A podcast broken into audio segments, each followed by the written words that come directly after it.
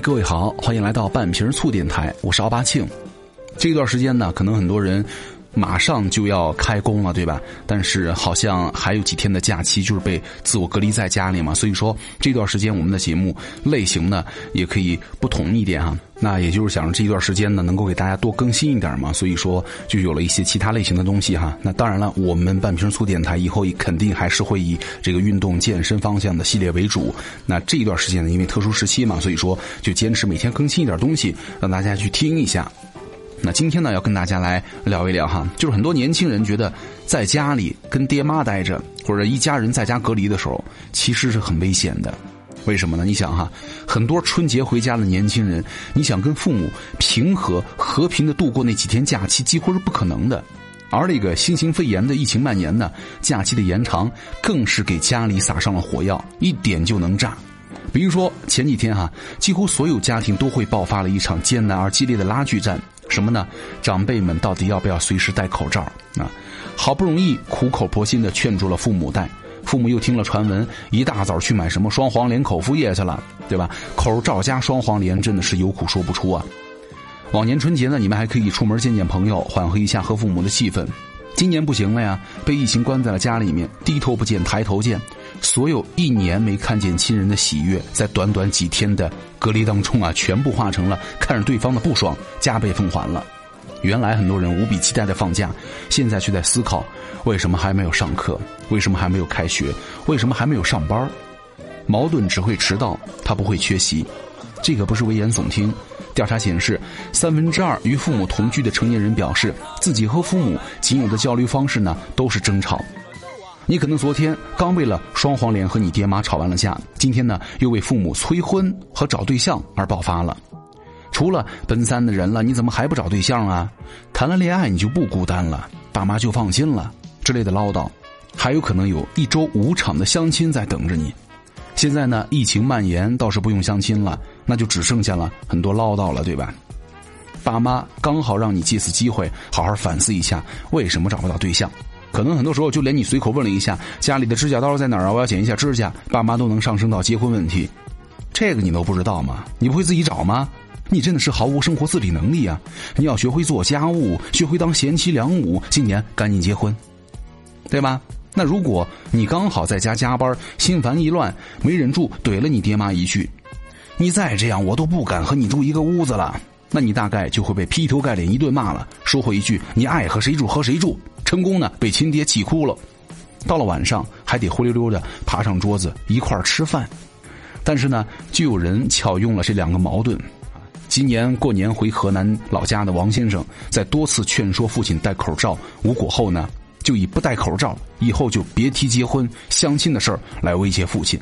真的，这个隔离期间啊，跟家人住在一块儿，有时候真的挺难的。比如，爹妈会说：“哎呀，你天天睡觉睡那么久，你是猪吗？哎，你天天那么晚睡觉，你抵抗力会变差的，你知道吗？你能不能不要一直盯着手机啊？眼都要瞎了。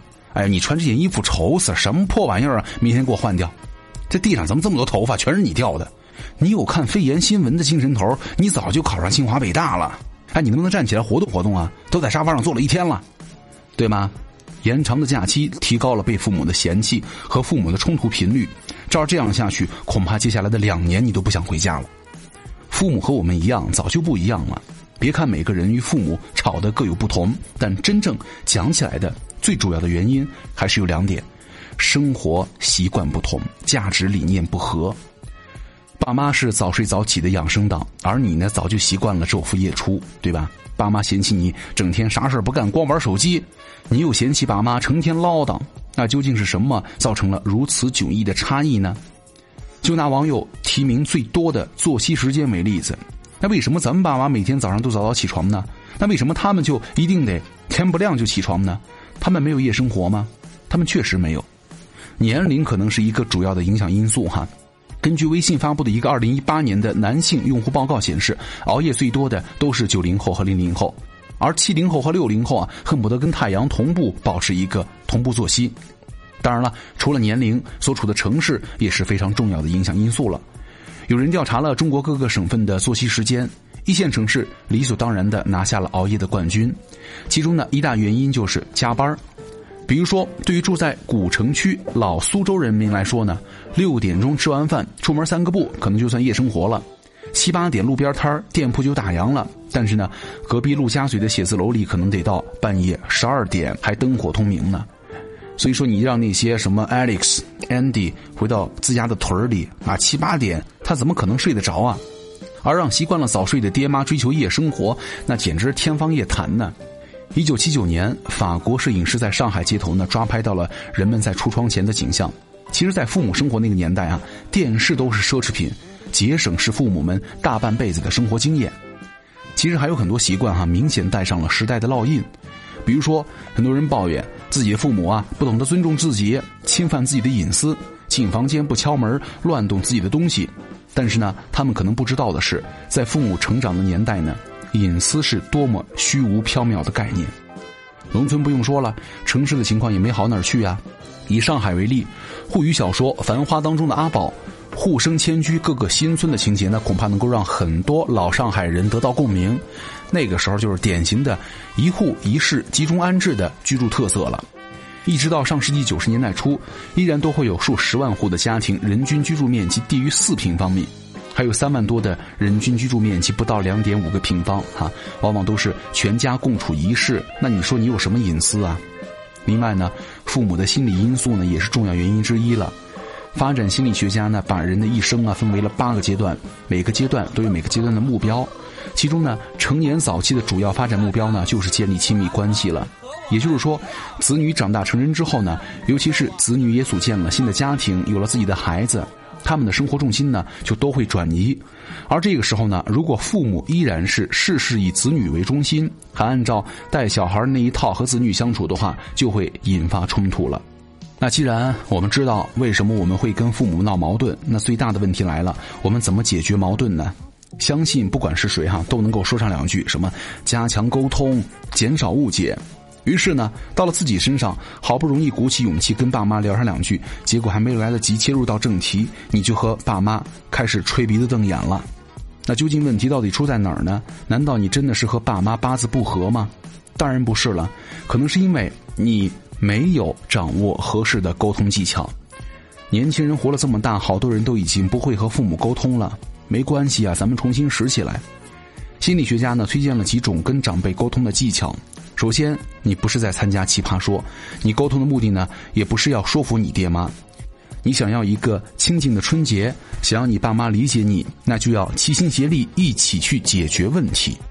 比如说，在沟通的时候呢，咱们可以说我想要什么什么什么，而你们希望什么什么什么，那我们看看能不能想一个办法，把我们的要求呢都满足。接下来呢，最好不要对父母的想法感到不耐烦。你每一个敷衍、嗯啊，都可能会毁了别人一整天的好心情。你在听他们说话的时候呢，可以关注细节，给予及时的反馈，包括点头赞同、重复对方的话，或者是根据对方的想法呢进一步提问。其实很多年轻人和同龄人的交流啊，都是收放自如的。一到了父母这儿呢，就像卡了壳一样，不知道该怎么说。拜托，他们也是成年人啊，对吧？还有就是不要随便的否定父母，就算你知道双黄连口服液不可以预防新型肺炎的病毒，那也是最好等他们把话说完再耐心的解释。你不喜欢头脑风暴会上那个没等你说完话就嘲笑你方案的同事，那你父母也同样不喜欢话说到一半被你打断。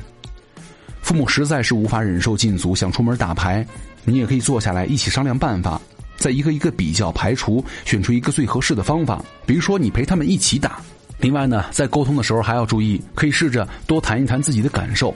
你觉得七点起床太早，可以说我试过七点起床，但是那样我就太困了，而不是你们一大早就把我喊醒太吵了。其实这些方法可能听起来很很浮于表面，对吧？但其实呢，都是心理学家推荐的技巧，转换为具体场景特别受用。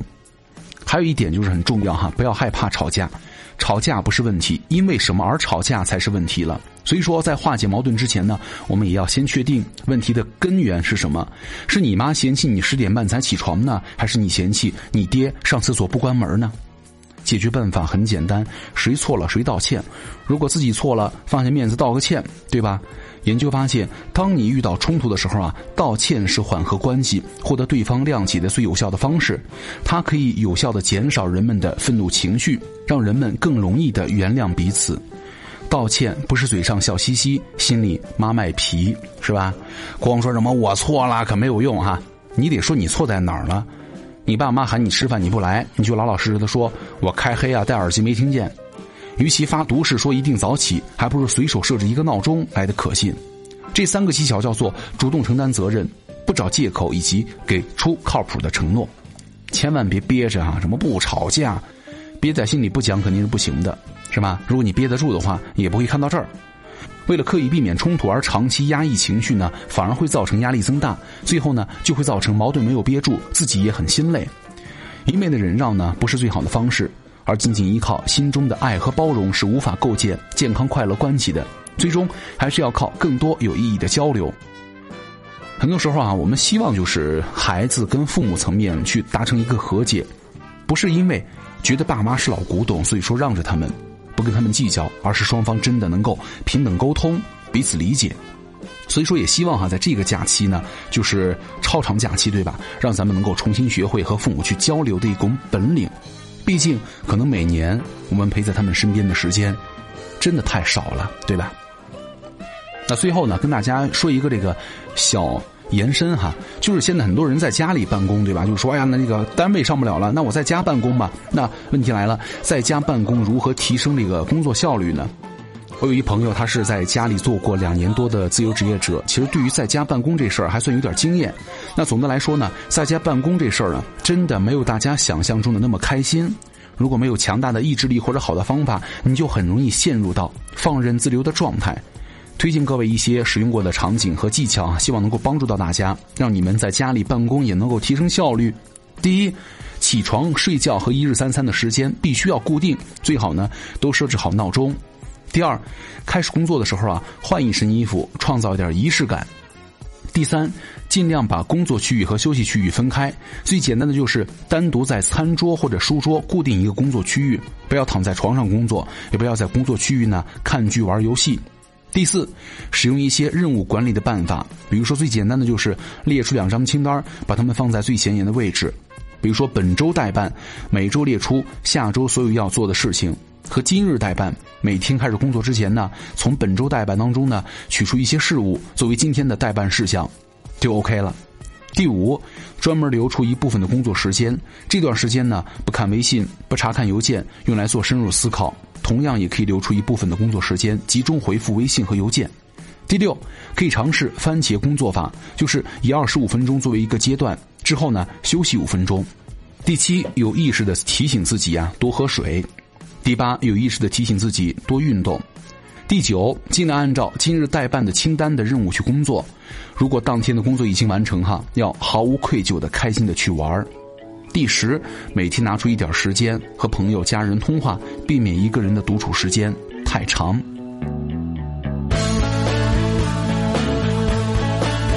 好，那以上呢就是今天给大家呃说的这一些哈，那就是其实我们本质没有变哈。有人之前也留言说啊，什么一个呃健身运动的一个播客，怎么成了一个拉拉杂杂，呃鸡毛蒜皮的事儿了？呃，就是因为这段时间不是大家都那个有很多没有上班嘛，在家里自我隔离也好，自我闲着也好，就是没事儿干的话，我就也希望能够有一些其他的形式和体现手法，能够反馈到节目当中，尽量每天给大家更新一点。就是大家在无聊的时候呢，可以听一听节目，对吧？那以后呢，我们半瓶醋还是会以主要这个运动和健身方向为主哈，也会有一些其他的方面的小的延伸。那希望各位都能够呃接受吧，对吧？